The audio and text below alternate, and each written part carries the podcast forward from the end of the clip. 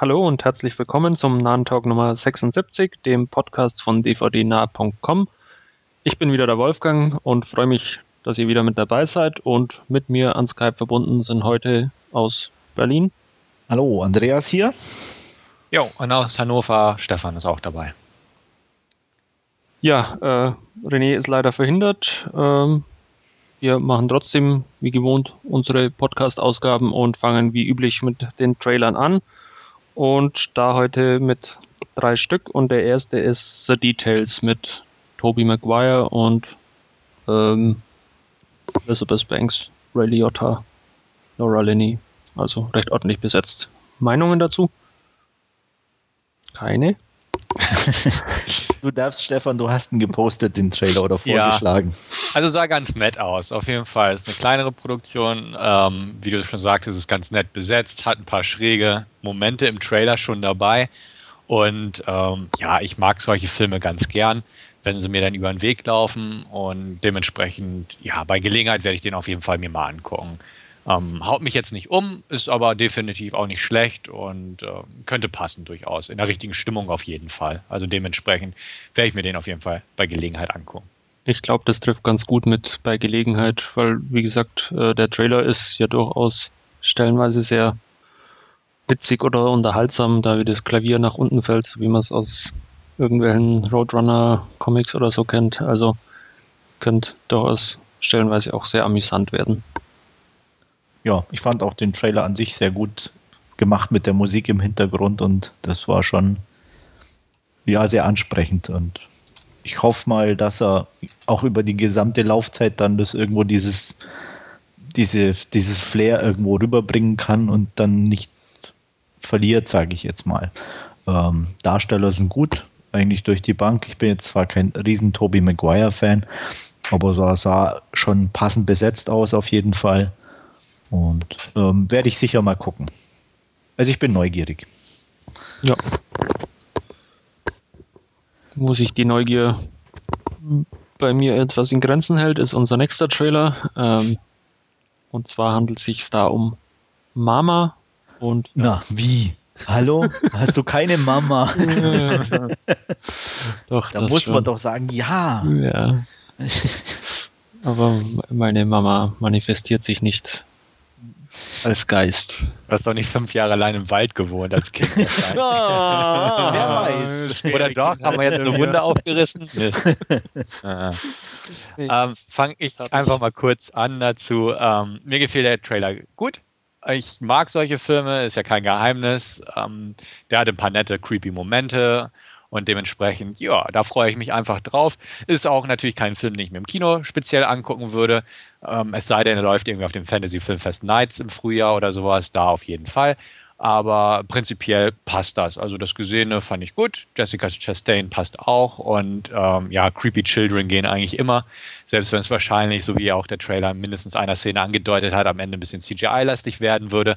Aber ähm, ja, ge gehört leider heutzutage, glaube ich, irgendwie mit dazu.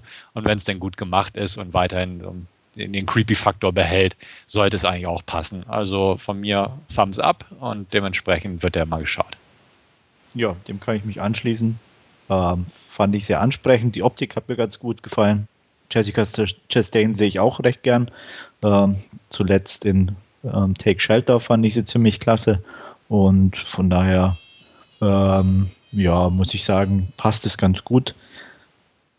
Ich, es ist wieder so produced oder äh, äh, bei, äh, wie heißt er, äh, Del Toro, mhm. Ähm, ist immer so ein, ähm, weiß ich nicht, so ein, so ein nach oben hingeklatscht. Ob das immer gut ist, weiß ich nicht. Ähm, wir hatten da auch schon ein paar Filme, wo er drüber stand, aber nicht so prickelnd war.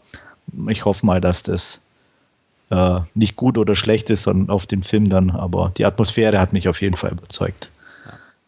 Ja, mich nicht. Ich musste nicht sehen. Kleine böse Kinder. Viel zu viel Realität für mich.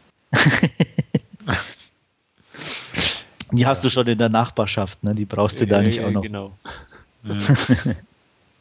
nee, äh, reizt mich einfach nicht von der Thematik, der Handlung. Was mich hingegen etwas mehr interessiert, ist äh, unser letzter Trailer. Da geht's ja, wird ein Märchen der Gebrüder Grimm weitererzählt. Und zwar Hänsel und Gretel Witch Hunters. Ja, fange ich mal an. Sieht nett aus. Ich, ich hoffe nur, dass er auch das im Film behält, weil ähm, irgendwie hatte ich da so spontan zwei andere Filme in ähnlicher Ausrichtung, die mir da irgendwie in den Sinn kamen. Auf der einen Seite Brothers Grimm und ähm, der, na wie hieß er? Van Helsing. Genau. Die ja beide auch trailermäßig unterhaltsam aussahen, aber dann so Rohrkrepierer waren. Und ähm, deswegen bin ich zurückhaltend, aber interessiert. Bei der Trailer natürlich. Also ich fand er sah auch cool aus, einfach auch die, ja, die Hexen absolut. waren irgendwie schön böse gemacht irgendwo. Ähm, ja, und dann von, von den Effekten oder von der Action war ja dann durchaus auch im Trailer schon ein bisschen was geboten. Ähm, ja, wenn sie das, wie gesagt, über die Laufzeit auch halten können, dann wird es sicherlich äh, ja, ein spaßiger Kinofilm oder Heimkinoabend. Äh, ansonsten, wenn es, wie gesagt, die, zumindest von Helsing kann ich nachvollziehen, der war wirklich ähm, ein relativer Rohrkrepierer dann letztendlich. Ja, sehe ich auch so. Von Helsing war Grütze und äh, Brothers Grimm, muss ich gestehen, habe ich bis heute nie gesehen, weil auch viele gesagt haben, der sei Grütze und dementsprechend hoffe ich ebenfalls, dass er nicht in diese Kerbe schlägt, aber der Trailer an sich hat mir sehr viel Spaß gemacht. Erste Test-Screenings, wo auch die R-Rated-Fassung gezeigt wurde, sprechen auch von netten Splatter-Effekten. Also dementsprechend könnte das schon passen. Ähm, wird auch, wenn sie denn auf jeden Fall mit der R-Rated-Fassung fahren, auch im Kino und nicht erst später, ähm, ein bisschen was fürs erwachsenere Publikum sein und nicht so auf PG-13 runtergetrimmt. Dementsprechend passt das. Äh, die beiden Hauptdarsteller sind in Ordnung. Peter Stormer in der Nebenrolle sieht man eigentlich auch immer ganz gern. Ähm, die Effekte, ja, dürften teilweise etwas cheesy sein mit den Hexen, die durch den Wald flitzen auf dem Besen und so. Aber nun gut, bei der Materie kann man es schon, schon fast irgendwie ja, unter den Teppich kehren, hätte ich fast gesagt. Ähm, wenn das Ganze irgendwo doch so ein, so ein, rundes Ganzes ergibt, ein bisschen Spaßfaktor und Augenzwinkern dabei. Und ach ja, Famke Jansen spielt ja auch mit, stimmt. Und ähm, dann könnte es passen. Also dementsprechend, ich hoffe auch, dass er nicht in die Richtung der beiden genannten Filme geht, obwohl, wie gesagt, Grimm ich noch nicht geguckt habe. Ähm, aber vom Trailer her bin ich erstmal durchaus angetan. Im Kino weiß ich nicht, ja, 3D, mh, das Übliche wieder muss es sein und aber ähm, spätestens auf Scheibe wird er definitiv geschaut. Also wie gesagt, Trailer hat Spaß gemacht und deswegen ist das schon mal ein guter Schritt in die Richtung.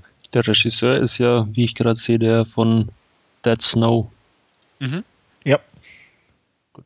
Muss ich den auch endlich aus dem Regal holen, den habe ich nämlich seit Jahren ungesehen hier stehen. Den habe ich auch noch nicht gesehen. Er ist nett. Also schon, schon unterhaltsam auf jeden Fall. Aber jetzt auch nicht weltbewegend, aber für, ich sag mal, für, für einen kleinen, äh, ich glaube, norwegischen Film, auch mit nicht allzu viel Budget, äh, relativ gut umgesetzt. Also auch ein bisschen schräger Humor mit drin. Von daher lässt sich hoffen auf jeden Fall. Dann ist ja gut. Gut. Sonst noch irgendwas zu Hänsel und Gretel? Nö.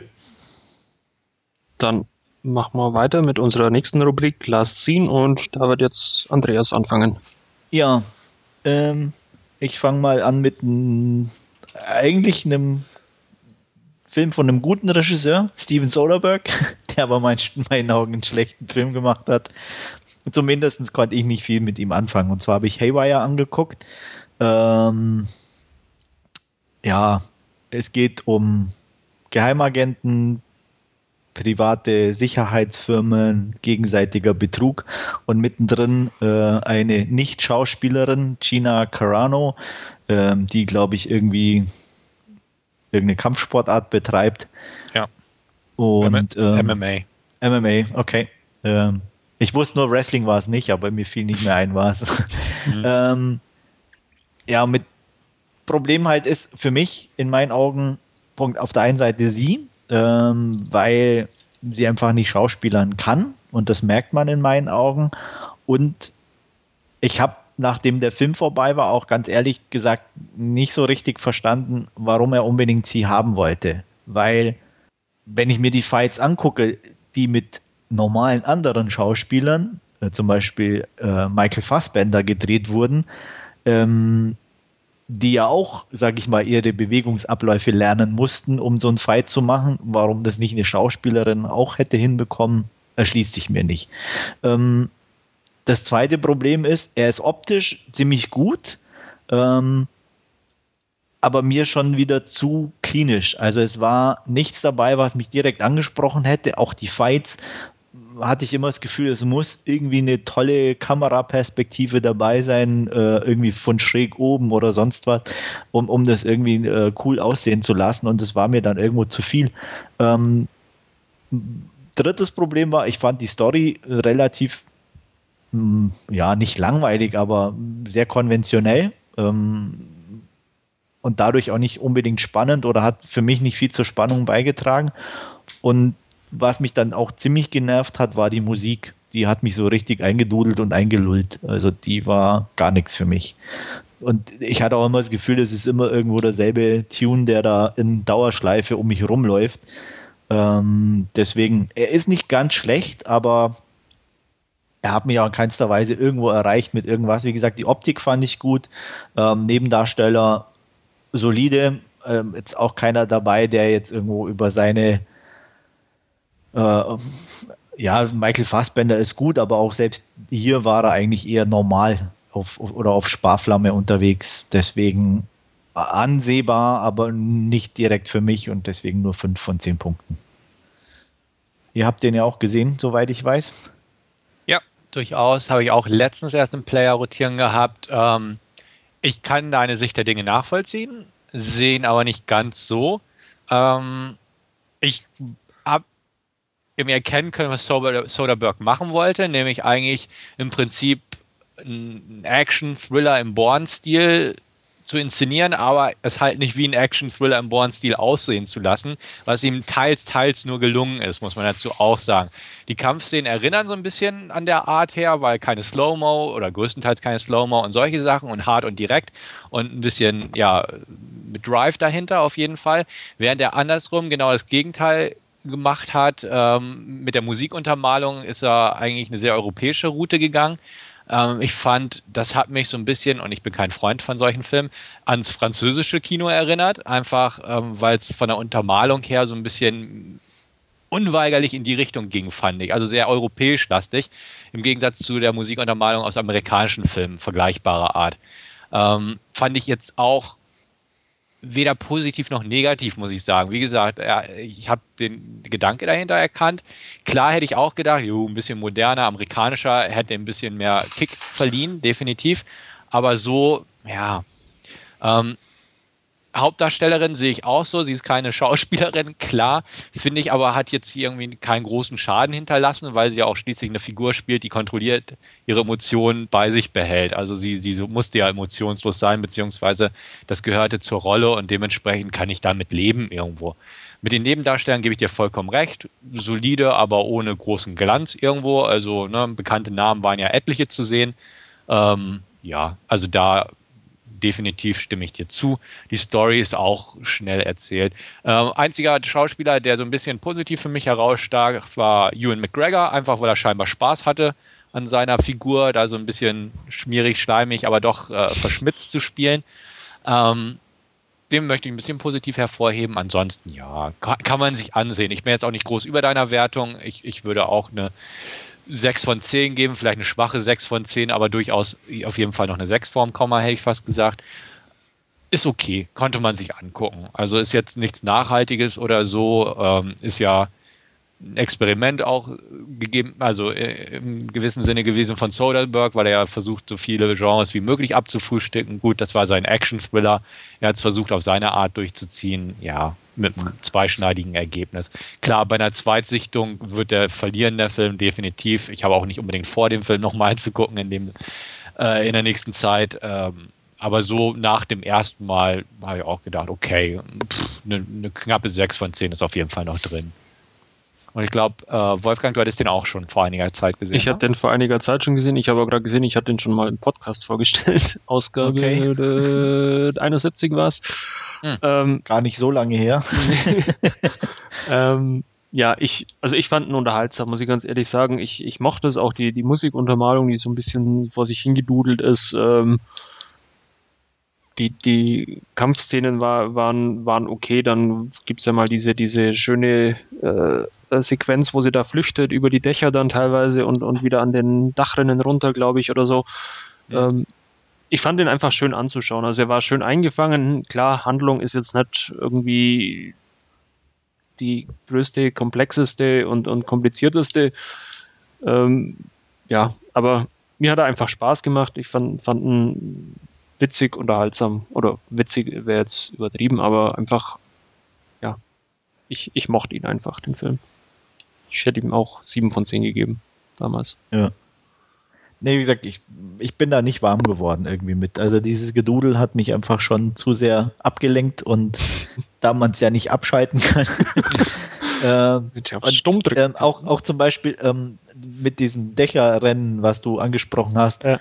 nett, aber ich, selbst da fand ich sie irgendwie ungelenk. Also selbst für den, teilweise, wie sie da so nicht mal beim Springen oder so, sondern beim Laufen fand ich, sah das teilweise schon ja, das irgendwie sind, ein bisschen. die Muskeln, die hier halt. Ja, aber das sah irgendwie. Hm.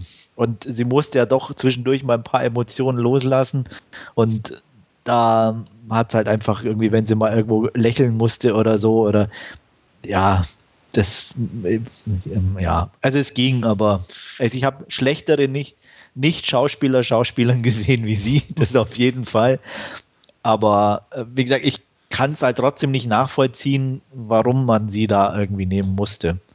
Wenn ich da Aber jetzt mal, ja, ja. Da die Steven Soderbergh-Experimente nebeneinander stelle, wenn man da jetzt mal noch Girlfriend Experience nimmt, dann würde ich auch sagen, dass Sasha Gray die bessere Figur gemacht hat, wie zum Beispiel, ja. Wie gesagt, ich meine. Also die, die Legende hat es ja, dass er sie oder er irgendwie abends im Hotelzimmer beim Channel Zapping bei einem ihrer Kämpfe hängen geblieben ist und äh, gedacht hat, Mensch, das wäre doch mal interessant, mit ihr einen Film zu machen und dann irgendwie ein Projekt für sie gesucht hat oder drumherum gebastelt hat. Ja. Also er wollte sie nicht unbedingt für die Rolle haben, sondern er wollte einfach einen Film mit ihr machen und äh, hat da das passende Projekt zugesucht und das dann da von dem Ausgangspunkt gebastelt. Ähm, okay. Klar, gebe ich dir recht, ähm, würde ich jetzt auch nicht sehen. Ich meine, ich muss auch zugeben, ich habe nach dem Film auch auf YouTube mal so nach ein paar Fights von ihr geguckt, aber pff, die Sportart interessiert mich auch zu wenig und äh, ja, so spektakulär ist das im richtigen Leben nun auch nicht. Also dementsprechend, ja. Aber er hat das wohl so gedacht und dementsprechend war der Gedanke geboren, so ein Projekt in Szene zu setzen oder so. Aber wie gesagt, ja. Naja. Mal gucken, was draus wird aus ihrer Karriere, in Anführungsstrichen. Naja, sie spielt jetzt wohl in der Fast and Furious Fortsetzung mit. Ach, okay. Also, oh, wo sie gut reinpasst, glaube ich. Ja. Gibt es eine Fortsetzung? Diesel, ja. ja. Sie spielt dann ein Auto? Nein, sie spielt Vin Diesel. Und die, die sind schauspielerisch, glaube ich, auf einer Höhe. ja gut, die, da nehmen sie sich wahrscheinlich nicht viel, das stimmt. Ja, ja. Und die Muskeln dürften auch identisch sein. ja, so ungefähr. nee, also wie gesagt, Haywire kann man gucken, meint es nicht so. Ihr fandet ihn ein bisschen besser. Also. Ja. Naja. Ähm, was ich definitiv besser fand, was aber auch ganz sicher nichts für Stefan wieder ist, äh, ist Pusher 2, den ich angeguckt habe, die Fortsetzung von Nicholas Winding Refn. Ähm, Pusher kam, glaube ich, soweit ich mich erinnern kann, oder hat er 96 gedreht, dann war ziemlich lang Pause und 2004 folgte dann Pusher 2. Ähm, Hauptdarsteller ist Tony, gespielt von Mats Mikkelsen, der Freund von Frank, dem Hauptprotagonisten unseres ersten Pusher-Films. Ähm, Tony saß ziemlich lange im Knast und ähm, wird freigelassen und versucht ein einigermaßen normales Leben zu beginnen. Er sucht seinen Vater auf, so einen schmierigen Hinterhof, Autowerkstattbesitzer, der ein zweites Kind hat von einer anderen Frau, äh, einen zehnjährigen Jungen, der ihm wesentlich wichtiger ist wie Tony. Tony ist, naja, eigentlich relativ unerwünscht, trotzdem gibt er ihm einen Job. Ähm, leicht wird es Tony auf jeden Fall nicht gemacht, weil, mh, mm, ja, ja, ich sag mal, er kann nicht unbedingt ehrlich sein, weil jeder nimmt Drogen und zwar wirklich mehr wie genug. Und ähm, das Problem ist, sein Papa ist auch nicht so ganz koscher und dealt nebenzu mit gestohlenen Autos, wo er auch mithelfen muss. Also sein normales, ehrliches Leben ist mehr oder weniger von Anfang an zum Scheitern verurteilt. Ähm, damit nicht genug. Eine Ex-Freundin taucht auf und ähm, eröffnet ihm, dass er ein Kind hat und dafür auch gerne mal ein paar äh, Euro, Öre, was auch immer abdrücken darf. Und um dem Ganzen noch dann eins oben drauf zu setzen, ist ein Kumpel von ihm in Geldnot und äh, versucht das Ganze mit einem Drogendeal irgendwie zu lösen, äh, in den er Tony mit reinzieht und das Ganze nimmt dann, naja, nicht so einen ganz guten Ausgang, wie man das, denke ich, auch schon ahnen kann. Ähm, klasse Film für mich, definitiv besser wie Pusher 1. Ähm, man merkt, dass Reffen auf jeden Fall in der Zwischenzeit mehr Erfahrung gesammelt hat. Ähm, er ist optisch wesentlich besser. Man merkt auch, er wirkt nicht mehr so. Also der erste ist ein sehr rauer kleiner B-Movie im Endeffekt. Hier haben wir zwar auch noch einen B-Movie, der aber optisch wesentlich besser aussieht. Ähm, Mats Mikkelsen ist absolut klasse in der Rolle des Tony. Den, äh, er ist nicht ganz so unsympathisch wie Frank aus dem ersten Teil und man hat aus trotz seiner äh, etwas zügellosen Art und Weise doch irgendwo Mitleid mit ihm und kann auch mit ihm sympathisieren. Und was auch interessant ist, also fand ich zumindest jetzt, ähm, dass man in manchen optischen Einstellungen schon so, so ein leichte Drive-Geschichten dann erkennt. Also gerade wenn so Nachtszenen unterwegs ist mit dem Auto oder so und die Musikuntermalung, ähm, finde ich, sieht man ganz leicht zumindest schon die Richtung, die äh, oder wo es, wo es dann herkommt äh, für Drive, dass er das dann auf jeden Fall da noch weiterentwickelt hat. Ähm, ja, wer so Filme mag, äh, dem kann ich den auf jeden Fall ans Herz legen. Die Optik passt, die Darsteller sind gut. Ähm, er ist ja, es passiert nicht viel. Also, weil, wie gesagt, es geht wirklich nur um dieses ähm, tägliche Überleben von Tony und seine Probleme, die er hat. Aber dadurch, dass Mats Mikkelsen das wirklich klasse spielt und ähm, man auch immer wieder Spaß hat an den Namen, in Anführungsstrichen, sein bester Freund ist Kussekurt, was übersetzt so viel heißt wie Mösenkurt. ähm, also, es ist auf jeden Fall genügend zu tun und zu gucken. Und es ist ein kleiner, schräger Film, aber für mich ein ziemlich guter Film und äh, hat mir sehr viel Spaß gemacht. Ähm, deswegen 8 von 10 Punkten. Bitteschön. Ich halte mich an deine Empfehlung und bleibe fern. Ja. du kannst ja das Remake von Pusher angucken. Ja, aber es ist auch eine europäische Produktion. Ich weiß jetzt ja, nicht, ob das, das, ob viel, das so viel besser ist. ist. Hat ja. aber anscheinend ganz gute Kritiken bekommen. Mhm. Also, was ich so bis jetzt gelesen habe. Aber das sind wahrscheinlich alle die, die auch die normalen oder die alten Pusher gut fanden. ja, vielleicht eines Tages mal. Ja. Und äh, es gibt noch Pusher 3, den werde ich dann in einer der nächsten Ausgaben besprechen, sobald ich ihn gesehen habe. Ja, ich habe ja beim ersten Pusher schon mein Interesse bekundet und da hat man es, glaube ich, auch schon dann über die, die äh, vorhandenen Discs und Versionen, glaube ich, unterhalten. Ja. Und ich werde ihn definitiv irgendwann auch mal noch in in Angriff nehmen oder ausleihen entsprechend. Also zwei ist definitiv, kann ich mir vorstellen, dass dir auch äh, ziemlich gut gefällt. Ja, also werde ich auf alle Fälle früher oder später mal mir ansehen. Jo, das war es eigentlich von mir. Gut, dann mache ich gleich weiter an der Stelle und komme zu den Dingen, die ich mir angesehen habe. Und ja, da möchte ich, nachdem, glaube ich, meine ganzen Podcasts Kollegen äh, ihre Meinung schon zu abgegeben haben. Auch meine Meinung zu The Avengers jetzt nachreichen, den ich jetzt auf Blu-ray gesehen habe. Ähm, von Joss Whedon, ja, die, ja, äh, Zusammenführen des Marvel-Universums, der vielen einzelnen Teile, die vorausgegangen sind. Und ja, muss ich die ganzen Superhelden jetzt eben zusammenschließen und ja, gemeinsam die Welt retten müssen. Ähm, inhaltlich braucht man, glaube ich, mehr viel zu sagen. Wir haben schon zwei oder dreimal besprochen mittlerweile. Ich muss sagen, ich fand ihn gut. Ich fand ihn ähm, sehr toll gemacht. Ähm, teilweise ein paar Figuren, wie, wie zum Beispiel äh, The Hulk, kamen mir ein bisschen zu kurz irgendwo. Ähm, das oder ein, Hauptaugenmerk oder wie es mir vorkam, das kann ich mir aber auch einreden, äh, war, dass ein bisschen so das Gewicht auf, auf Black Widow lag, ähm, was ja immer so diese, diese starken Frauenrollen ist ja immer so ein, so ein Ding von, von Joss Whedon, was er ja schon mit, mit Buffy oder Dollhouse und, und äh, auch bei, bei Firefly ist ja mit, mit na, wie hieß sie, Summer Glau, eine recht starke äh, Frauenrolle drin. Das weiß ich nicht, ob ich mir das jetzt nur einrede oder ob das in der Tat so war, dass da ein bisschen mehr.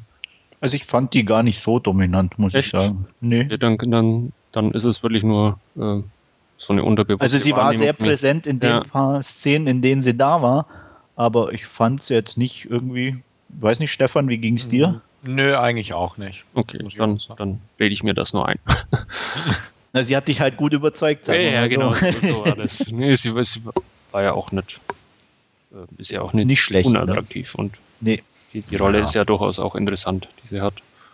Ähm, wie gesagt, Hulk kam mir ein bisschen zu kurz, vor allem, weil ich ihn eigentlich sehr gut besetzt fand mit, mit Mark Ruffalo. Ich war zuvor ein bisschen skeptisch, fand ihn aber dann letztendlich wesentlich besser, auch wie, wie Edward Norton in dieser äh, Verfilmung, die er mal zwischendrin irgendwie nach, nach ja, dem Englise Hulk kam. Die kannst du, glaube ich, auch irgendwie knicken. Also die ja. war mehr, mehr wirklich so eine reine Action-Dings ohne, ohne irgendwas. Und, aber wenn ich da kurz einhaken darf, also ich fand nicht, also mir kam er nicht zu kurz, ich fand ihn auch, ich weiß nicht, zu bisschen zu slapstickhaft angelegt. Ja, ich habe auch den alten Hulk vermisst, den etwas tragischeren Hulk und hier wurde ja, er einfach den, den nur leicht hier wurde als Action-Lieferant genutzt und als Gag-Lieferant. Ja. Weil er hatte halt, oh, der Hulk hat Blödsinn gemacht, so ungefähr. Ähm, das fand ich schade. Also, das hat die Figur einfach so ein bisschen entwertet irgendwo, weil ähm, Ang Lee hat ja das Fundament gesetzt, irgendwo, denen auch eine tragische Seite zu verleihen. Das schimmerte ab und an so ein bisschen noch durch. Aber in erster Linie, was am Hulk bei The Avengers hängen bleibt, ist, äh, er hat ein paar coole Szenen, applauswürdige Dinger äh, drin, wenn er den da am Ende noch wegnockt, den Bösen oder Tor oder keine Ahnung. Ich habe den ja damals im Kino gesehen. Aber ich weiß noch, da waren halt so einige Sachen mhm. bei, wo das Kinopublikum halt ne, gut bei Laune war, sagen wir es mal so. Und das fand ich ein bisschen schade. Und sonst hat er einfach nur zerstört. Also ähm, das fand ich auch. Also ich fand, er war präsent, aber ja, er ja, wurde also, so ein bisschen verschenkt ja. in dem Sinne. Also da, da hätte man, wie, wie gesagt, mehr draus machen können, glaube ich, auch aus, aus der Figur. Ähm, ja ja, Robert Downey Jr. läuft mehr oder weniger auf Autopilot in, in der Rolle als Iron Man mittlerweile. Ja. Ich glaube, ähm, eigentlich, ehrlich gesagt, einen dritten braucht da auch keiner mehr, oder? Nee, nicht so ganz, das mal der zweite auch, auch Mau war. Ja. Also ja. so mäßig, sagen wir es mal so. Mau war ja. nicht, Mau war mäßig. Ich bin gespannt, was Shane Black rausholt, weil ich Shane Black eigentlich sehr talentiert finde als Drehbuchautor.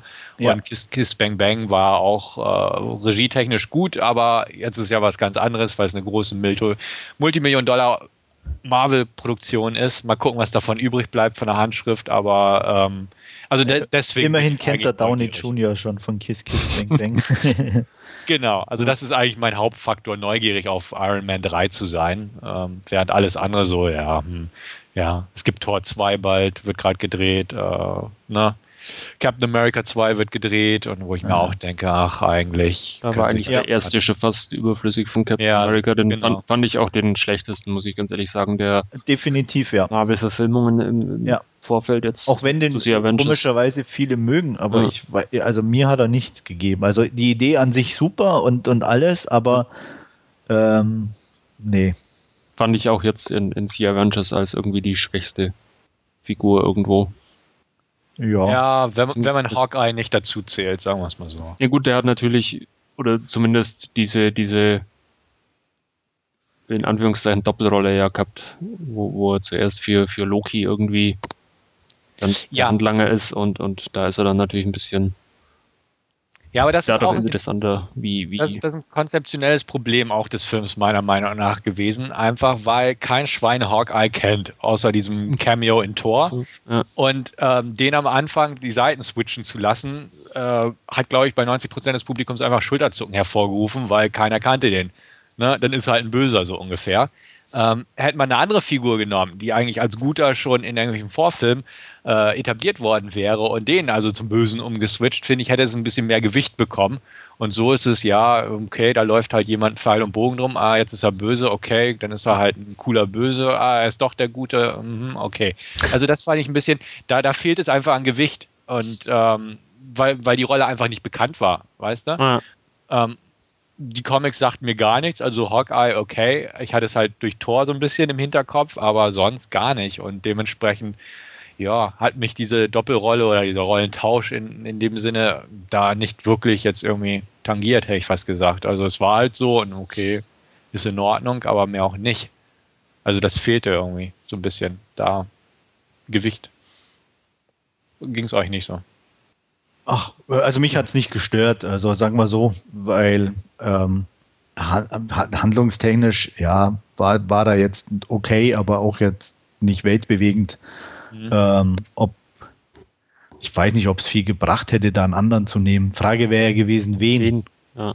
ja. klar. Ne? Also da, und von daher, mh, hm, nee, also ich fand es eigentlich okay, dass es eigentlich nicht so eine wichtige Person war. Also und er vor allem sonst jetzt vielleicht wieder auch die, die, diese böse Seite oder, oder ja. er vielleicht zu viel Augenmerk vom Hauptbösewicht abgelenkt hätte.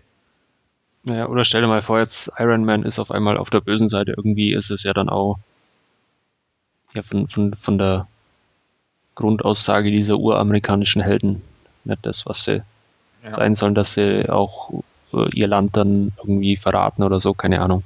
Ja. Also mir geht es ähnlich wie Andreas. Mich hat es jetzt auch nicht äh, allzu sehr gestört, dass es Hawkeye war. War ja irgendwie unterbewusst durch das, dass er relativ prominent mit Jeremy Renner besetzt war. Ähm, wäre doch irgendwo wichtig. Ja, also wenn es jetzt irgendeiner ein Schauspieler gewesen wäre, den kein Mensch kennt oder so, dann ja, hätte man es vielleicht auch anders wahrgenommen, aber mhm. einfach der Tatsache geschuldet, dass er doch ein, ein relativ prominenter Darsteller das Ganze mimt, nimmt man es ja. vielleicht ein bisschen anders auf auch. Ähm, ja. Ja.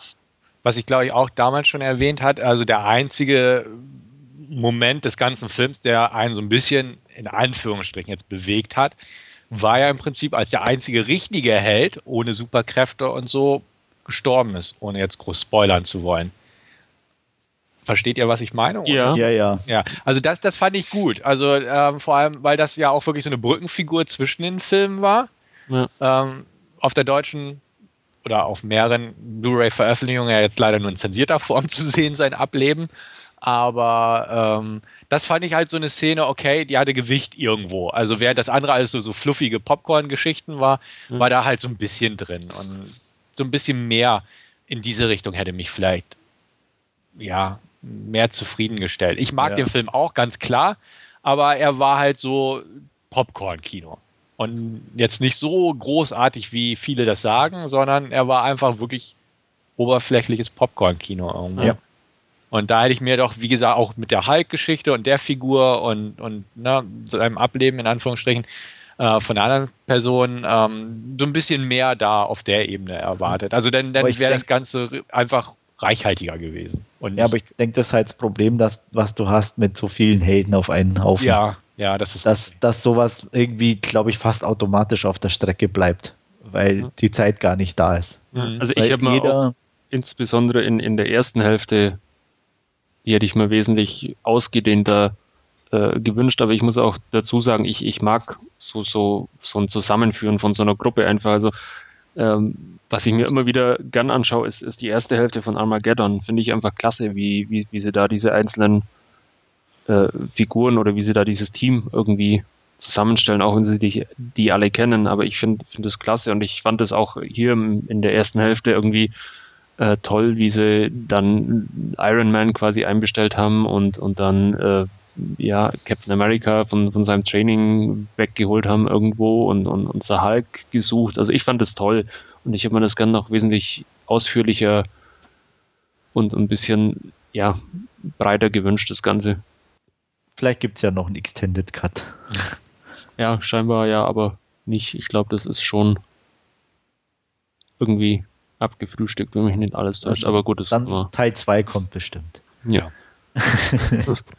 ähm, wertungstechnisch ja, würde ich ihm 8 von 10 geben. Wie gesagt, es ist astreines Popcorn-Kino letztendlich. Was ich selbst für eine Superheldenverfilmung aber auch ein bisschen übertrieben fand, war dieses Schiff, das da geschwebt ja. ist. Ja, ist halt Shield, ne? Ja. und ich, und Robin. Robin? Ja, von uh, How I Met Your Mother. Ähm, äh, ach, diese komische Tussi da. Ja, ja. ja. Ja, warum man so irgendwelche Serien tussen, die irgendwelche Träume von Nerds versüßen, in so Filmen platzieren muss, erschließt sich mir nicht, aber gut. Ja. Ich hatte auch 8 von 10 gegeben. Ja, ich auch. Dann sind wir uns da ja einig. Ich weiß jetzt nicht mehr, was René hatte. Ich, ich glaube sogar 9. Kann meine ich mich erinnern zu können. Ja. Möglich, ja. Ja, ähm, kommen wir zu was anderem und ähm, ja, was Koreanischem dieses Mal. Ich habe mir Howling angesehen oder der schöne deutsche Untertitel dazu ist Howling, der Killer in dir. Ähm, ja, es geht um eine koreanische Polizeieinheit in Seoul, die versucht äh, einfach ja, das Ableben eines äh, Mannes aufzuklären. Der, das sieht man zu Beginn des Filmes auch, steigt in sein Auto ein und geht auf einmal in äh, Flammen auf. Ähm, ja, während ein Kollege dann von dieser Polizeieinheit dazu abgestellt wird, bekommt er auch noch eine neue junge Kollegin äh, zugewiesen, äh, was er ja zuvor eigentlich oder was er eigentlich überhaupt nicht mag, weil er viel lieber diesen Fall lösen wird, als Babysitter zu spielen, in Anführungszeichen. Und weil scheinbar die koreanische Polizei auch irgendwie so ein tolles Punktesystem hat und wer die meisten Punkte im eben gesammelt hat und die meisten Fälle eben entsprechend gelöst hat, wird auch entsprechend befördert, was dann ein bisschen äh, auch so eine Rivalität quasi zwischen den einzelnen ähm, Kollegen hervorruft äh, und deswegen ja ihm die neue Kollegin etwas ungelegen kommt, die dann ja auch zum anderen die einzige Frau im gesamten Team ist. Gut, nichtsdestotrotz macht man sich trotzdem ähm, dran, ja, etwas nachzuforschen, wie, wie, wieso da einfach der Mann eben auf dem Sitz äh, in Flammen aufgeht. Es dauert aber auch nicht lang und es taucht eine zwei, zweite Leiche auf, die ähm, scheinbar von einem Hund oder einem Wolf äh, zerfleischt worden ist. Und ja, irgendwann stellt sich eben heraus, dass da zwischen den beiden Morden äh, auch ein, ein, Zusammenhang besteht. Ähm, es kommt dann irgendwann auch noch Drogen- und Menschenhandel dazu, äh, Kinderprostitution ist dann irgendwann auch mal noch ein Thema, das mit reinrutscht in den Film. Ähm, ja, es ist leider keine Anknüpfung an die Hochzeit des koreanischen Kinos. Ähm, die Polizei ist wie in den meisten koreanischen Filmen relativ unbeholfen teilweise dargestellt, ähm, was nichts oder was, was scheinbar auch ja ein bisschen der Realität entspricht, da die koreanische äh, Polizei in der Tat wohl ja mehr, mehr eine ja, eher unerfahrene Truppe ist, sagen wir es mal so. Ähm, was man durchaus ja auch in, in anderen Filmen ähm, entsprechend feststellen kann. Wir hatten ja auch schon mal äh, Memories of, ne, doch, Memories of Murder. Ja hatten, hatten wir schon mal als, als Podcast oder als, als im Podcast besprochen, da sieht man das. Ja, nicht nur, wir haben ja unseren Kollegen hier mit am Mikrofon dazu genötigt, den genau. anzugucken. mhm. Ja. Mhm. ja. die Wunden sind noch nicht verheilt. Ja, und ja, wie, wie gesagt, ähnlich ist, ist auch bei, bei Howling, also die Qualität von Stefan wird es anders sehen, von Memories of Murder wird, wird äh, niemals erreicht, aber von, von, der Darstellung der Polizisten äh, ist es ähnlich, dass die einfach unbeholfen, teilweise äh, dumm und, und, und ja, blöde agieren. Ähm, der Film an sich, ja, ich fand ihn okay. Ich mag koreanische Filme. Ähm, von den Durchschnittsbewertungen ist er teilweise weit davon noch entfernt, was ich ihm gegeben habe. Ich würde ihm sechs von zehn Punkte geben. Wie gesagt, ich, ich mag das koreanische Kino. Ich kann dann auch gelegentlich über ein paar so, so Lücken hinwegsehen, aber wenn man sich dafür nicht interessiert, dann ähm, sollte man sich Howling auch nicht anschauen. Ich interessiere mich zwar dafür, aber ich glaube, den lasse ich dann auch aus. Also, also groß, groß verpasst. Ja. Das hast da dann definitiv auch ja. nichts. Ja. Ich glaube, Stefan braucht man nicht fragen. Nee, oder? braucht ihr nicht. Ist klar. Stefan hat ihn schon längst gesehen. Eben, ich traue mich da nur nicht zu äh, ja, ja, wahrscheinlich ja. hat er eine ganze Wand nur mit asiatischen Filmen und ja. versucht verzweifelt die Fassade aufrechtzuerhalten. Äh, genau, ja, das, das wird sein. Ja. ja. Also wie gesagt, für Fans des asiatischen, koreanischen Kinos ähm, durchaus okay, sich das mal anzusehen. Ähm, wer aber mit koreanischen Filmen per se schon nichts anfangen kann, auch dann teilweise den koreanischen Humor und ähm, ja auch ein bisschen dieses äh, Ränke und, und vorgesetzten Gefüge und älterer, jüngerer mit, mit sowas überhaupt nichts anfangen kann, ähm, ist, ist dann auch definitiv falsch und soll die Finger von dem Film lassen. Gut, das war es dann von meiner Seite und ja, dann kann uns jetzt der Stefan davon überzeugen von seinen Filmen. Ja, ich werde heute zwei amerikanische Produktionen vorstellen, so viel schon mal vorab. Und ähm, beide habe ich mir per Love-Film ausgeliehen, nachdem ich da sanft hingedrängt wurde, es doch mal auszuprobieren. Ähm, mit Erfolg. Ich werde dabei bleiben, also ist ganz anständig, weil die Filme haben sich in der Richtung bewährt. Ich fange an mit The Good Doctor, einer kleinen Produktion ähm, mit Orlando Bloom in der Hauptrolle der ja hauptsächlich bekannt ist für seine großen Hollywood ähm, Fluch der Karibik-Filmchen. Ähm, hier in einer kleinen Produktion, wie gesagt, 6 Millionen Dollar hat die gekostet. The Good Doctor handelt von einem jungen Arzt, ähm, der relativ frisch in seiner Profession ist, äh, noch nicht ganz ins Team eingewachsen ist. Er ist ja auch scheinbar frisch in die Gegend gezogen, wo er jetzt in dem Krankenhaus arbeitet, denn seine Wohnung ist auch noch nicht sehr weit eingerichtet, sage ich mal. Es ist einfach nur ein Provisorium im Prinzip. Hauptsächlich arbeitet er ohnehin, geht nur zum Schlafen in die Wohnung und vielleicht mal ein Gläschen Wein trinken abends, während er aufs Meer hinausblickt. Ähm, ja, er lebt für seinen Beruf, ist sehr zielstrebig in dem Sinne und ähm, hat halt so ein paar Probleme damit, ähm, wenn er nicht den nötigen Respekt bekommt. Jetzt nicht irgendwie Aggression oder so oder dass er da stinkig wird, sondern einfach seine Vorstellung eines Arztes ist, ist dass der respektiert wird, ähm, auch von dem Pflegepersonal, dass die klar untergeordnet sind und ihm da Respekt entgegenbringen und nicht, dass er dann irgendwie Blut abnehmen muss, sondern dafür ist das Personal da. Einfach, dass, sag ich mal, dieses ähm, Gefüge auch von der Fallhöhe und so eingehalten wird, auch innerhalb der Krankenhausorganisation.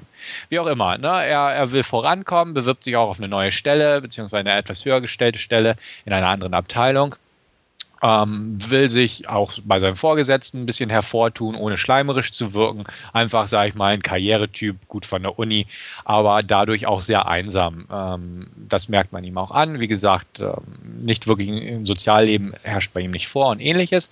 Äh, er lebt für den Beruf, klassisch. Ähm, eines Tages trifft er auf eine junge äh, Patientin, die bei ihm eingeliefert wird, 18 Jahre alt, bildhübsch. Und ähm, halt total lieb. Und sie hat, ich glaube, Nierenprobleme, also Probleme mit der Niere, ist also erkrankt und ähm, ja, sie mag ihn so ein bisschen, beziehungsweise hält ihn halt, äh, bewundert ihn so ein bisschen. Und das ist halt genau das im Prinzip, was er auch mag an seinem Beruf, dass, dass er als Arzt halt anerkannt wird und auch irgendwo eine gewisse Bewunderung erfährt, aber auf nette Weise. Sie behandelt ihn sehr nett und alles gut. Und ähm, nach und nach ja, verguckt er sich so ein bisschen sie, um das mal so salopp zu formulieren. Und ähm, die, die, hat auch eine Familie und eine, eine, Schwester, eine etwas ältere Schwester, die auch einen Blick auf den Arzt wirft und lädt ihn dann zum Essen ein, aber äh, stellt sich dann heraus, weil er glaubt, denn aus Dankbarkeit hätte die Patientin ihn eingeladen, als sie wieder entlassen wurde, aber das war die Schwester.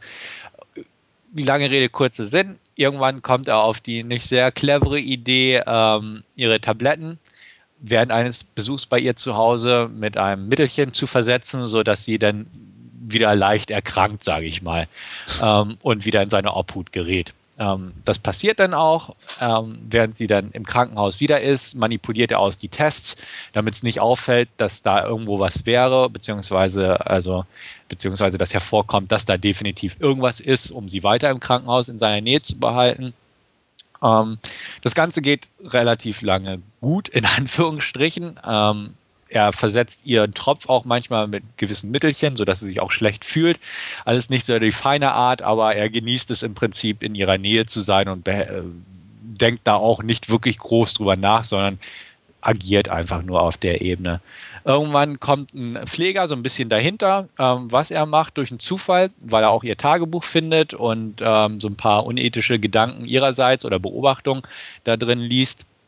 Es gibt auch äh, einen gewissen Vorfall mit ihrem Gesundheitszustand in dem Film, den will ich nicht jetzt großartig äh, bekannt geben. Ähm, was auf jeden Fall passiert ist, dass das Ganze, ich sag mal, durch gewisse Umstände auffliegt und ähm, ja, eine gewisse Ermittlung nach sich zieht. So viel kurz zum Inhalt. Ähm, der Film ist, wie gesagt, eine kleine Independent-Produktion, ähm, sehr gut gemacht, also sehr unaufdringlich und sehr nüchtern inszeniert. Ähm, darstellerisch gut. Orlando Bloom trägt den Film im Prinzip mit einer wirklich gelungenen Performance, eigentlich die beste, die ich jemals bei ihm gesehen habe, abgesehen davon, dass seine anderen Performances vielleicht nicht so toll waren, aber hier macht es wirklich gut. Ähm, die junge Patientin wird gespielt von Riley Kioff, ähm, die ich eigentlich schon so ein bisschen im Auge behalte, nicht nur, weil sie extrem hübsch ist und die Enkelin von Elvis Presley ist, also die Tochter von Lisa Marie Presley, sondern weil ich glaube, die wird es noch irgendwie weit bringen. Sie hat bisher in Runaways mitgespielt, äh, in Magic Mike, in dem Film hier und wird auch im neuen Mad Max Film da sein. Ist optisch im Prinzip könnte sie die Schwester von Kirsten Stewart sein. Ähm, hübsch, talentiert und spielt auch hier das Opfer in Anführungsstrichen, beziehungsweise die kranke Patientin wirklich gut, sodass man auch mitfühlen kann und auch ähm, schon von Anfang an also auch irgendwo so ein bisschen den Arzt nachvollziehen kann, dass er gerne in ihrer Nähe wäre. Abgerundet wird das Ganze besetzungstechnisch von ein paar netten Nebendarstellern, die man gerne sieht. Rob Morrow spielt den Ärztechef, Michael Pina, den Pfleger, der ihn äh, zu erpressen beginnt. Und äh, am Ende gibt es denn auch noch einen Auftritt von einem anderen gern gesehenen Schauspieler, nämlich J.K. Simmons, be best bekannt, sage ich mal, als Chef aus den Spider-Man-Filmen, der immer gern gesehen ist, weil er einfach ein guter Schauspieler ist. Der Film an sich ähm, hat einen zwiespältigen Eindruck bei mir hinterlassen, einfach weil er sehr ruhig ist, was ich durchaus nicht großartig negativ sehe. Äh, er ist sehr nüchtern. Ähm, am Anfang fand ich das sehr gut, weil also seine Welt, so dieses nüchterne Krankenhaus und die Wohnung sehr nüchtern und nach und nach versucht er ein bisschen Farbe reinzubringen und ja, äh, ne, setzt halt so eine Ereigniskette in Gang, die er dann irgendwann nicht mehr wirklich aufhalten kann und verstrickt sich in weitere Verstrickungen und so weiter und so fort. Das war alles ganz nett. Wo ich so ein bisschen angefangen habe, den Film ja zu verlieren, in Anführungsstrichen, war, als es dann mit diesen Erpressungsgeschichten losgehen und den Untersuchungen ist ganz glaubwürdig, ähm, beziehungsweise die Untersuchung war gar nicht so das Problem, aber dieses, dass der Pfleger ihn erpresst und der Pfleger ist halt auch so einer, der äh, seine Macht in Anführungsstrichen über die Patienten ausübt, äh, ausnutzt, indem er zum Beispiel unter Medikamente stehende Frauen verführt, in Anführungsstrichen. Ähm, also er ist so ein bisschen verschmitzt, aber so, haha, macht ja, na, was soll's, sie hat mitgemacht und so. Ähm, das fand ich halt nicht so gut. Das, das passte dann nicht so ganz. Als Charakterstudie funktioniert der Film sehr gut, zumindest über drei Viertel seiner Laufzeit. Und wenn am Ende dann halt so dieser Krimi-Aspekt in Anführungsstrichen ins Spiel kommt, da fand ich so ein bisschen, ach Mensch, ähm, ja, nicht, nicht wirklich schlecht, aber irgendwie nicht mehr so, wie ich es gern gehabt hätte. Ähm, an sich darstellerisch, wie gesagt, gut. Inszenierung pff, unaufregend, sage ich mal, aber nüchtern und vernünftig den Film mag ich jetzt nicht jedem empfehlen, definitiv nicht. Von meiner Wertung her gebe ich eine gute 5 von 10, ähm, was ein bisschen hart klingt. Wie gesagt, ich, beim Gucken mochte ich den wirklich durchaus, aber so, so rückwirkend betrachtet ist, ja, ist einfach nicht so viel hängen geblieben, wie ich es gern gehabt hätte. Und dementsprechend gute 5 von 10 von mir. Ähm, darauf wollte ich am Anfang auch hinaus. Ist ein perfekter Leihkandidat im Prinzip. Hätte ich mir den gekauft, hätte ich mich so ein bisschen geärgert. aber so als äh, Film, den ich über Love-Film bekommen habe, ähm, war das eigentlich genau richtig, weil da habe ich mich nicht geärgert. Das passte. Ich bin froh, ihn gesehen zu haben. Ähm, hat nicht wehgetan und ähm, wie gesagt, man kann Orlando Bloom mal in einer wirklich guten Rolle und in einer guten Performance sehen, aber ist halt kein Film, den man unbedingt nochmal gucken müsste. Wenn der einem im Fernsehen begegnet, ähm, vielleicht im ZDF-Montagskino, wo er durchaus wahrscheinlich ganz passabel und gut reinpassen würde, kann man sich den durchaus mal zu Gemüte führen. Und das ist so auch meine Empfehlung. Ähm, wie gesagt, nicht, nicht wirklich empfehlenswert, aber ein anständiger Film mit Schwächen, aber auch ein paar Stärken. Hat jemand von euch Interesse an dem Streifen? Nö. Okay. ich glaube, wir hatten schon mal darüber gesprochen, irgendwie als du mal erwähnt hattest, dass du den gerne sehen würdest. Mhm. Und ich gesagt habe, also Orlando Bloom und dann die Handlung, beides zusammen, das passt nicht in mein Schema und ähm, hat also hatte da überhaupt kein Interesse. Auch wenn sich es einigermaßen nach was anhört, äh, konntest du mich auch nicht überzeugen, den anzugucken. Ja, gut, da hätte ich auch anders argumentieren müssen wahrscheinlich, aber wie gesagt, ich kann es auch dir nicht jetzt wirklich begeisternd mit einer flammenden Rede empfehlen oder so. Also ich fand, vielleicht? Ich, ich, ich fand es äh, ganz interessant, was du jetzt erzählt hast und ich werde man wohl mal ausleihen. Also, ja. Ich also da wäre ich wirklich interessiert dran ja. zu hören, was ja. du dazu sagst. Ähm, weil ich denke auch, also es ist Geschmackssache der Film auf jeden Fall, aber so ein ruhigen Drama, Charakterstudie mit ein bisschen Krimi und Thriller. Ähm, würde mich einfach interessieren, was du denn gegebenenfalls ja. von dem Film hältst. Ja. Werde ich so eine Rückmeldung machen. Wunderbar. Ähm, mein zweiten Love-Film-Titel, den ich zugeschickt bekommen habe, äh, ist auch so ein Kandidat gewesen. Da bin ich um die Kauf-Blu-ray ständig ein bisschen rumgetänzelt, aber ähm, konnte mich nie dazu durchringen. Ähm, es handelt sich dabei um Jason Reitmans Young Adult.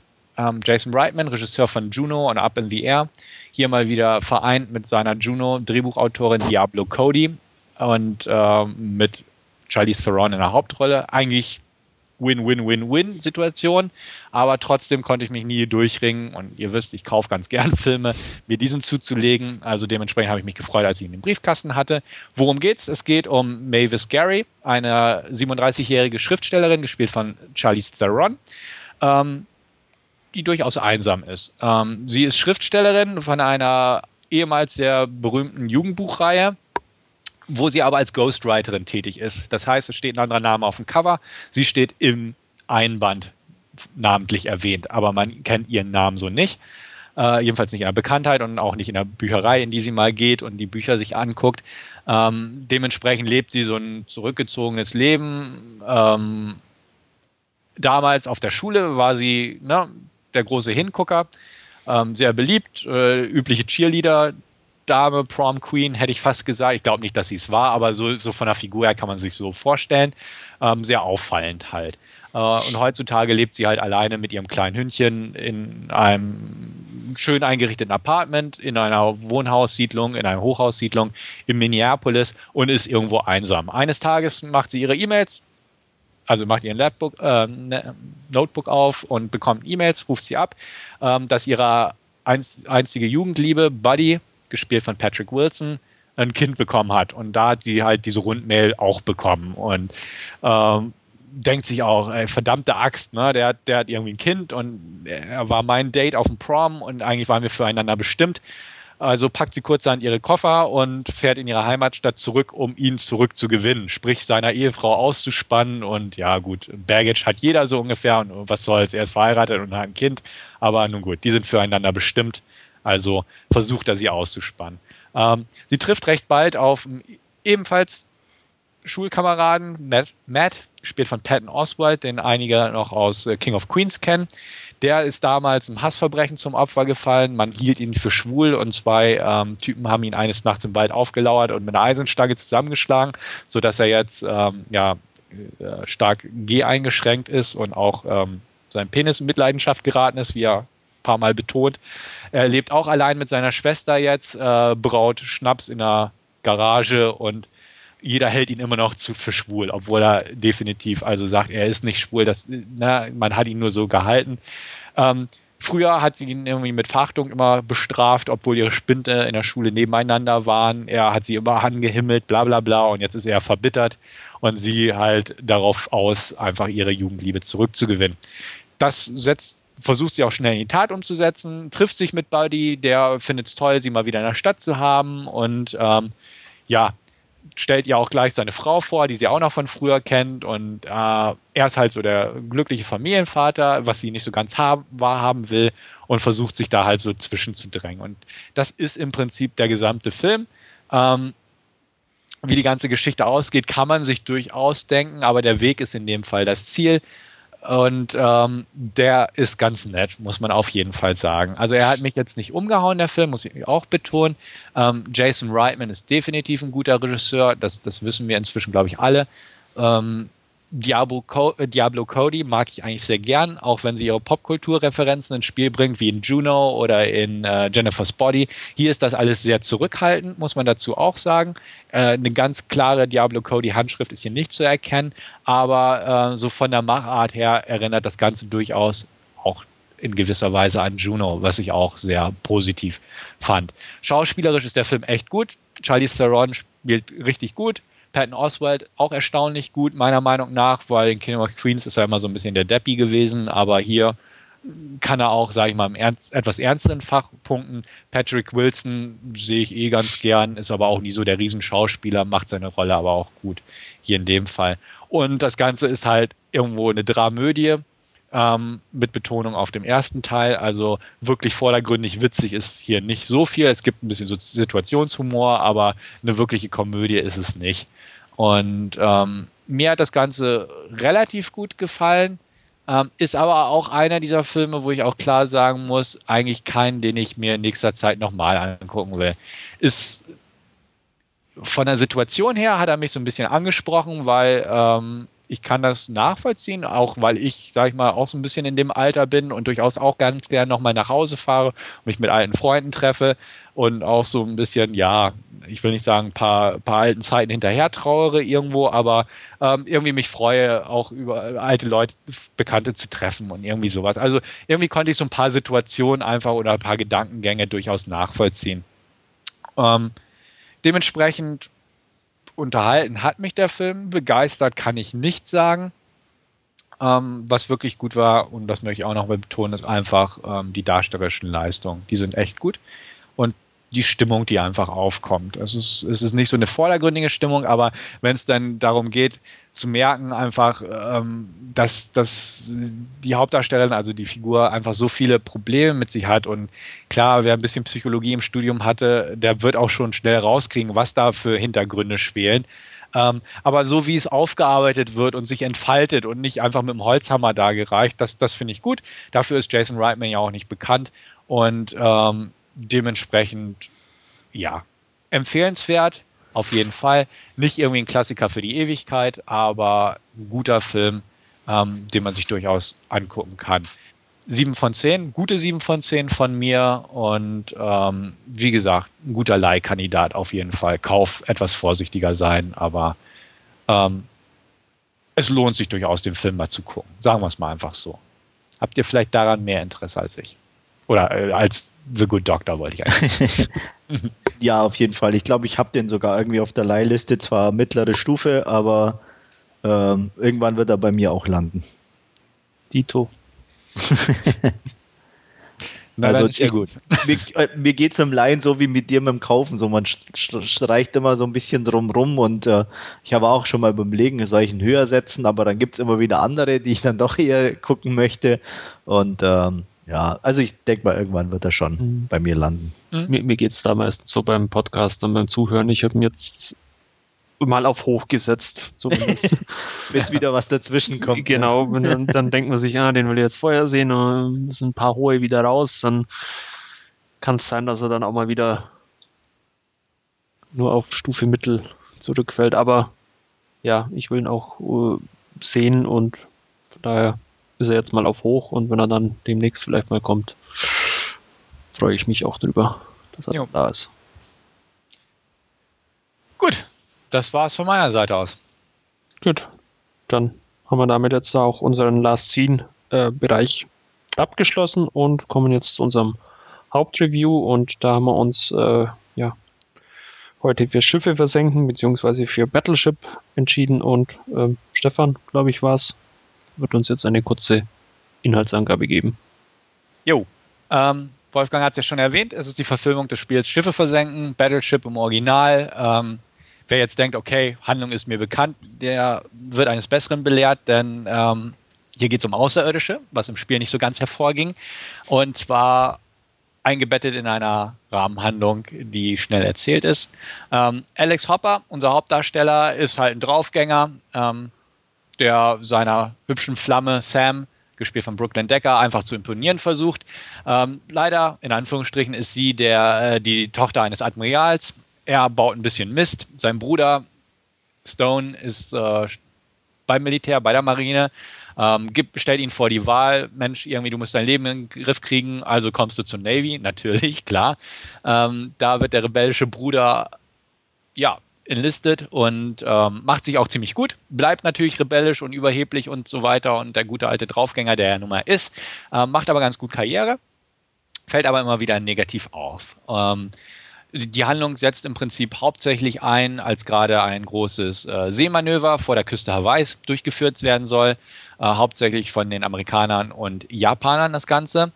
Ähm, er ist inzwischen, also Alex ist mal wieder in Schwierigkeiten geraten, also könnte es durchaus sein, dass es seine letzte Fahrt auf See wird, ist noch, ganz, noch nicht ganz spruchreif, ab, als abgelegt wird. Ähm, draußen auf dem Meer klärt sich das weiter, aber ähm, das Ganze wird ein bisschen in den Schatten gestellt, als plötzlich mitten vor den Schiffen irgendwelche metallischen Dingern, metallische Gebilde riesig aus dem Wasser ragen. Man versucht halt das Ganze zu erkunden. Er selbst wird rausgeschickt und äh, guckt sich die Sache näher an, als er als dieses Gebilde, sage ich mal, berührt. Ähm, verwandelt es sich, äh, beziehungsweise schießt etwas in die Luft, eine Art Schutzfeld, was äh, das ganze Gebiet umschließt, unter anderem auch die Inseln Hawaii und ähm, ich glaube, vier Schiffe der, der Flotte abgrenzt von den restlichen.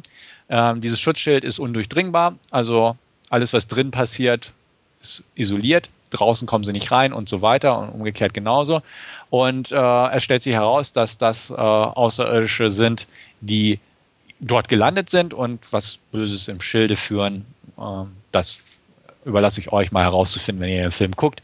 Will ja auch nicht ins Detail gehen, aber äh, was man sagen kann, es äh, beginnt ein ziemlich ja, krachender Kampf ums Überleben und das Schicksal der Menschheit, sagen wir es mal so. Und das umfasst die Handlung eigentlich ganz gut. Hm. Ja, fangt mal an. Ja. Ist strunzdoof, ist Klischee beladen, äh, macht einfach Spaß, rockt die Bude, ist ein super Heimkinofilm, um es Subwoofer krachen zu lassen. Ähm, jo, rums also, ordentlich. Ist, ist einfach ein Spaßfilm. Ich glaube, wenn man Sinn in, in, in dem Film irgendwo sucht, dann hat man definitiv was falsch gemacht. Und aber so geht er fast 130 Minuten und die sind einfach unterhaltsam und, und ja, ja, sehe ich ganz genauso. Also Peter Burke hat Regie geführt, der hat ja vorher Hancock und Friday Night Lights und The Rundown gemacht. Hier hat er sich, sage ich mal, so ein bisschen von Pete, äh, Michael Bay inspirieren lassen. Das Ganze sieht nach Transformers aus, es klingt nach Transformers, es rumst wie Transformers. Ist der Humor von den Machern von Transformers. Ja, genau. Und ja, Hasbro steckt auch hinter und so weiter und so fort. Ähm, hat mich vom Humor her an den ersten Transformers erinnert, bevor der Humor albern wurde in den Sequels. Also mich hat der blendend ebenfalls zu unterhalten vermocht, das Ganze. Ähm, Michael Bay ist für mich immer noch der bessere Regisseur. Also ich glaube, Andreas hat gesagt, ist besser als Transformers, dem kann ich leider nicht zustimmen. Aber ähm, er macht genauso viel Spaß, sagen wir es mal so. Und ähm, ich hatte auch meinen Spaß. Ich hatte da im Kino gesehen, habe auch im Podcast schon darüber berichtet. Ich habe ihn jetzt kürzlich erneut geschaut im Heimkino und auch beim zweiten Mal habe ich mich wiederum köstlich amüsiert. Also allein die Anfangsszene setzt schon einen gewissen Ton. Ah, es ist das Romantischste, was ich in letzter Zeit auf der Leinwand sehen durfte. und, und ja, aber hallo, das muss sogar ich als ne, ja, Liebesfilm abstinenter Mensch äh, zugeben. Ja. So einen romantischen Chicken Burrito habe ich ja. schon lange nicht mehr gesehen. Absolut großes Kino da, der Gefühle und ähnlichem. Und ja, also das setzt einfach den Ton und man merkt durchaus, dass dieser Film sich einfach nicht ernst nimmt. Also wer da wirklich auf den Trichter kommt und sagt, oh, Patriotismus, alles scheiße, natürlich ist da Patriotismus drin und so weiter und so fort. Und in manchen Szenen auch echt auf 180 hochgeschraubt aber der Film nimmt aber sich. cool. Also ich meine, in dem Film wirklich einigermaßen cool dargestellt. Alleine ja. wie die Alten da auf diesem Zerstörer oder angekommen. Wieder ne, wie die da auf, nein, nur allein, wo, wo du sie siehst, da sitzt mal einer und da sitzt mal einer und ja. die so gucken und die anderen kommen dann angelaufen. Klar ist es kitschig und patriotisch, aber in dem Moment zehnmal besser wie jeder Bay-Film irgendwie. Also okay. tut mir leid. Also das fand ich einfach, weil er sich, man merkt, er nimmt auch hier den Patriotismus zwar ernst, macht sich aber gleichzeitig ein bisschen lustig drüber. So, ja, ja, wir wissen, wie wir sind, so ungefähr. Ja. Ja. Und das fand ich einfach gut. Und das mhm. fehlt mir in jedem Bay-Film. Okay. Äh, Bay ja. ist da einfach so ernst in seinem Patriotismus und in diesem Klischee, äh, einen vor den Latz zu knallen. Ähm, das fehlt mir bei ihm total. Deswegen finde ich Battleship nicht viel, aber einfach so ein Ticken besser wie, wie, wie Transformers, weil, ja, wie gesagt, einfach er vom Humor auch eher so mein, mein Humorzentrum trifft. Mhm. Und ähm, was Bay nie geschafft hat. Also auch okay. nicht beim ersten Teil. Ja. Was, was ganz nett. Achso, sure. Nee, Hau rein, Wolfgang. Nee, mach. Ich, ich wollte nur fragen, ob Rihanna auch Andreas Humorzentrum getroffen hat. Äh, ja, anders, aber. also ich fand es ja schon, äh, äh, ich muss gleich, also nichts, aber ich glaube, sie musste ja sogar singen, ne? Irgendwie. Auf, zumindest als er auf dem Boot da vor sich hingesummt hat. Ganz ohne ging es ja nicht. Echt, ist mir gar nicht aufgefallen. Mir ist auch also nicht. Ich, ich glaube, sie summt kurz, aber irgendwie hm, egal. Na, die singt schon. So ja. also, ja, ich meine, sie passt trotzdem irgendwie rein. Also, ja. ähm, ja. sie tat nicht weh und. Auch nicht störend. Also, man, man hat ja am gelesen, absoluter Reinfall und so. Und, und das wundert mich auch, dass ich das lesen musste. Also, die stört überhaupt nicht, meiner nee, Meinung also, nach. Also, fand ich auch überhaupt nicht. Sie war einfach ja, war halt da irgendeine Soldatin, die da am, am Radar sitzt und ab und zu mal am MNT stehen darf. Ich glaube, die, die sich darüber aufregen, sind auch die, die den Film an sich scheiße finden, weil äh, oder irgendeinen Anspruch erwarten oder sonst was. Also ja. ich sag mal, wer, wer einen Film wie Battleship äh, das auf einem Brettspiel basiert, anguckt und irgendwas anderes erwartet, als er hier geliefert bekommt, ist eh falsch. Definitiv. Also, also zumal aber auch ein bisschen mehr bietet, wenn man so ein bisschen genauer hinguckt. Ja. Also er, er hat halt ähm, dieses Veteranendings aufgegriffen, was auch nicht so das Typische ist, beziehungsweise noch nicht so oft äh, auch in Form von diesem farbigen Soldaten, der die Beine verloren hat. Ja, also das war schon äh, cool irgendwie in der Beziehung. Also auch da mit, mit den, mit den ähm, nicht nur die Veteranen, sondern auch die, ähm, also da durchgehen mit den ganzen Versehrten und so. Ja. Also äh, er hat das schon nicht, nicht thematisiert, aber so mit einem Seitenblick sagt, mhm. okay, es gibt auch andere, ne? So nicht genau. nur die, die, die in den glänzenden Uniformen da draußen rumlaufen, ähm, sondern eben auch die, die andere Seite. Ja, äh, das ist jetzt kein Tiefgang oder so, nee, aber äh, einfach sozusagen, okay, da seht ihr, es ist auch anders. Ja. Auch das gemeinsame Manöver dann von, von den Amerikanern und Japanern ist ja von, von der Geschichte auch nicht ganz unvorbelastet, muss man sagen. Ja. Ähm, von, von daher auch ein bisschen was im Hintergrund, was man ein bisschen genauer ja, anschauen kann oder was einfach auch ja, ja den aktuellen Zustand ja. widerspiegelt. Also wie gesagt, nichts, was dem Film Tiefgang verleiht, ja. wo man aber so mit, äh, ich sag mal, Wohlwollen zur Kenntnis nimmt einfach ja. und sagt, okay, ähm, sie haben ja doch ähm, ja, noch, ein, noch, ein, noch einen zweiten Blick gewagt, mehr oder weniger. Genau. Und das ist okay. Auch zwar einen Unterhaltungsblick trotzdem, also ich meine, auch der äh, ohne Beine ist halt ähm, in gewisser Weise unterhaltsam und ähm, dient natürlich auch für den ein oder anderen Gag. Ja. ähm, alleine mit dem Wissenschaftler ist dieses Cyborg.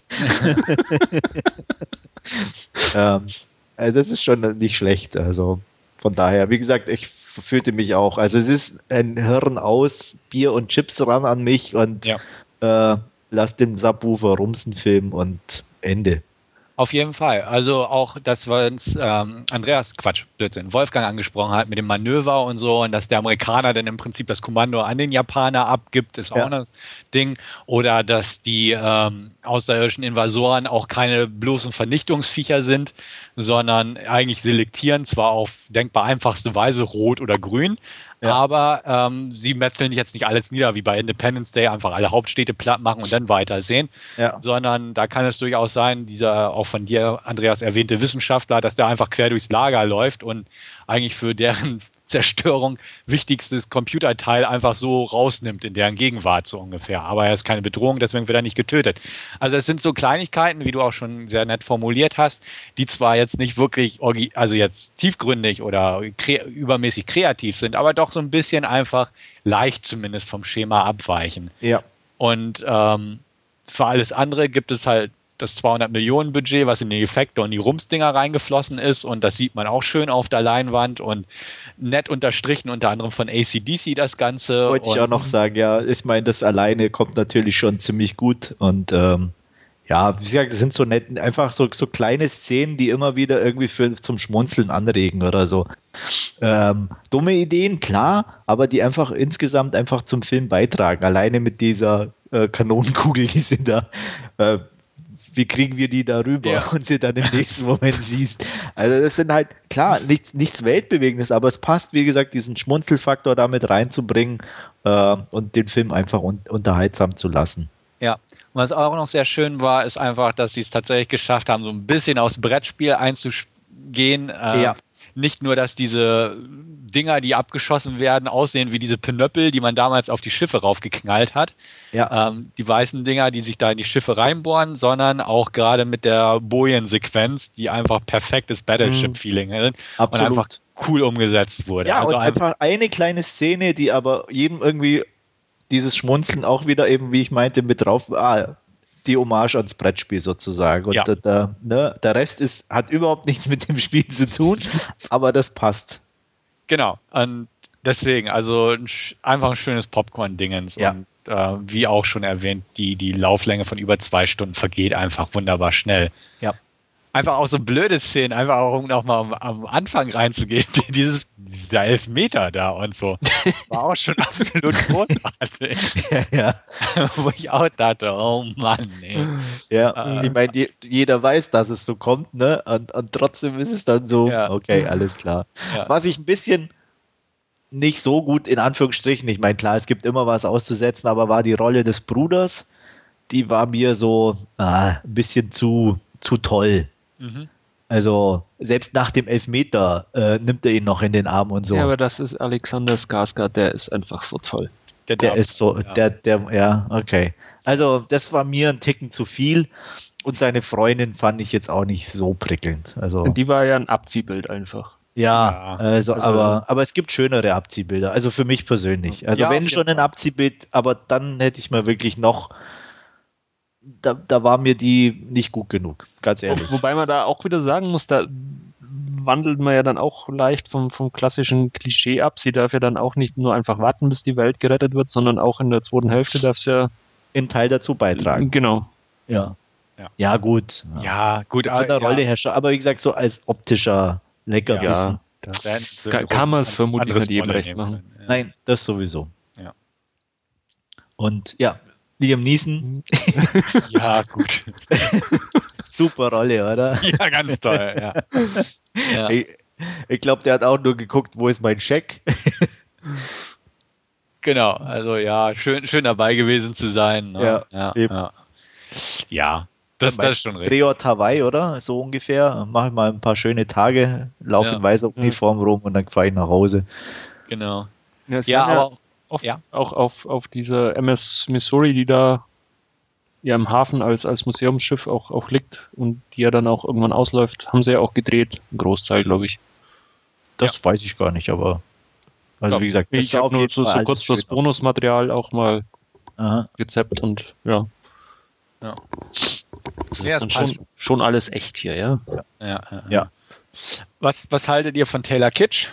Absolut passend. Also mhm für die Rolle. Ja. Äh, ich glaube, da klar ist jetzt keine äh, schauspielerische Weltklasse-Leistung erforderlich, aber er hat die, wie soll ich sagen, die, die, die komischen Momente eigentlich ganz gut rübergebracht. Ähm, war dann auch actionmäßig einigermaßen gut dabei. Also, ja.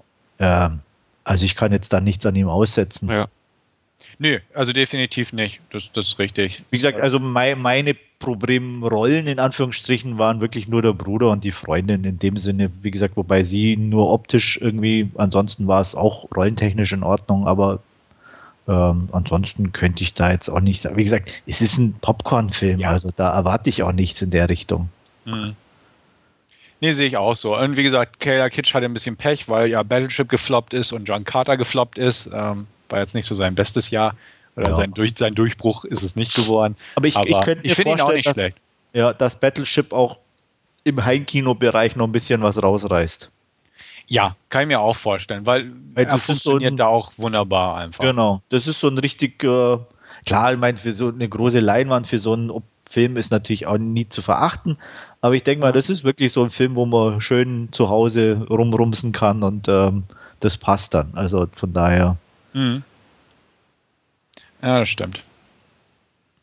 Nee, sonst, oh, sonst gar nicht. Nee, äh, Rihanna. Darsteller. Rihanna hat hat man. Ja. ja. Naja, du als Asien-Experte, Tadanobu Asano. Asano. Genau. Ja, auch, auch okay. Ja, war auch auf Sparflamme ein bisschen, ja. ne, aber passte auch. Also.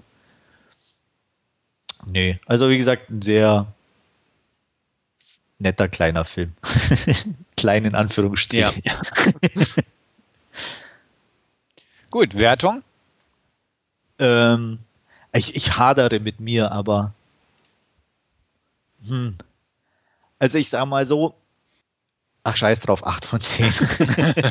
Weil er war einfach unterhaltsam und das ja. äh, muss irgendwie honoriert werden. Also trotz der ganzen Mängel und was weiß ich und äh, aber es ist dummes Popcorn-Kino und hat in dem Moment dann auch die 8 von 10 verdient. Ja, mir mir geht es ähnlich wie dir. Ich hatte auf meinem Zettel auch 7 von 10 stehen, aber jetzt, wie wir uns ein bisschen drüber unterhalten haben oder so, ähm, der war einfach unglaublich unterhaltsam und von daher auch von mir 8 von 10. Ja, mit Augen zudrücken, sagen wir ja. so. Ne? Ich habe schon im Kino ohne Augen zu drücken 8 von 10 gegeben und bleibt dabei. Der macht Spaß und ach, da braucht man sich nicht schämen, 8 von 10 zu drücken.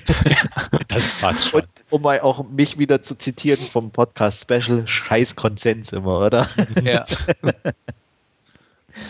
ja, nee, passt. Ist doch gut wir haben den Film alle verstanden, das ist sehr schön. Und genau. Als eine der wenigen, ne, haben wir den Film verstanden.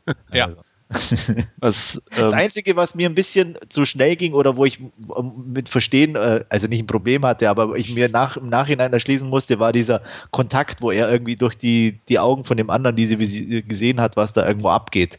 Ja, das haben sie sehr schnell abgehandelt. Ne? Ja, ne, also das war mir so ein Ticken daher, okay, ganz grob habe ich es mitbekommen, aber das hätte man auch irgendwie ein bisschen langsamer machen können und, und äh, damit es auch jeder mitbekommt. Ja, be bevor wir jetzt auch zum Ende kommen, ähm, was haltet ihr von den Außerirdischen? Über die haben wir uns nicht noch gar nicht unterhalten. Aber fand ich eigentlich auch die Idee an sich ganz gut. Also, dass die, von Punkt 1 fand ich gut, dass sie doch eher ein bisschen humanoid waren. Also nicht zu strange in dem ja. Sinne. Ähm, weil sie ja auch, sage ich mal, von einem erdähnlichen Planeten kommen. Ähm, auch die Idee mit der äh, Verträglichkeit unserer Umgebung war, war nett eingebaut. Also klar, die CGI, ja, aber es war trotzdem, passte irgendwie. Ja, ja. habe ich auch nicht. Also war, war, waren es gibt schlimmere Außerirdische. Ja. Was, was, mir gerade noch als, als Frage gekommen ist oder was mir in den Kopf geschossen ist, Battle Los Angeles, waren die eigentlich rein auf Zerstörung oder waren, haben die auch so eine Abstufung gehabt, die Außerirdischen. Die waren, die waren, die waren nur zerstört, glaube ja. ich. Ja. Also das waren hier die netteren. Ja, gut.